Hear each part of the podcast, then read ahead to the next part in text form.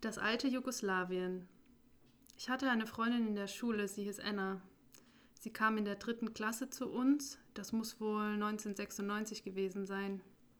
Sie und ihre Eltern waren vor dem Kosovo-Krieg geflohen und wohnten jetzt in unserem Dorf.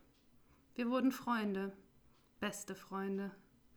Ich war oft bei ihr zu Hause und ihre Mama machte uns diese gefüllten Teigtaschen mit Schafskäse. Ich erinnere mich nicht mehr, wie sie dazu gesagt haben, aber ich habe sie geliebt und ihre Mama hat sie oft gemacht, wenn ich zum Essen da war. Anna hatte riesige Kuscheltiere, auch einen grünen Bären, der größer war als wir damals. In meiner Erinnerung war ihr ganzes Zimmer nur Plüsch, Pastellfarben, weich und roch nach süßem Plastik. Das Zimmer einer Prinzessin. Mein Zimmer war anders und in ihrem Zimmer war ich ein anderes Mädchen. Sie haben in einer ganz kleinen Dachgeschosswohnung direkt an der Hauptstraße gewohnt und hatten einen kleinen Schrebergarten. Und wenn im Garten gegrillt wurde, drehte ihr Vater die Tibabchichi. Ich kann mich kaum an ihn erinnern. Er war nur ganz selten da. Ich glaube, er war LKW-Fahrer. Sehr groß war er, daran erinnere ich mich.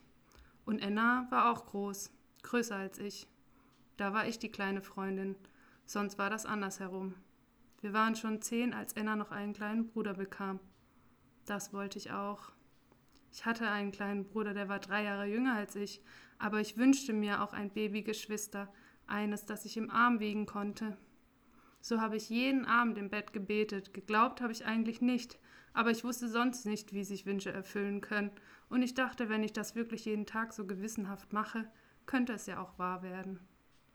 Noch ein Geschwister bekam ich trotzdem nicht.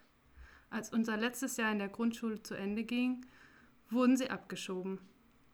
Ich erinnere mich, dass meine Mutter und ihre Mutter geweint haben. Anna und ich dagegen standen uns nur regungslos gegenüber.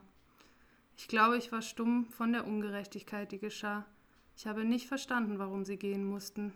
Alles war hier. Dort hatten sie nichts. Das war das letzte Mal, dass ich sie gesehen habe.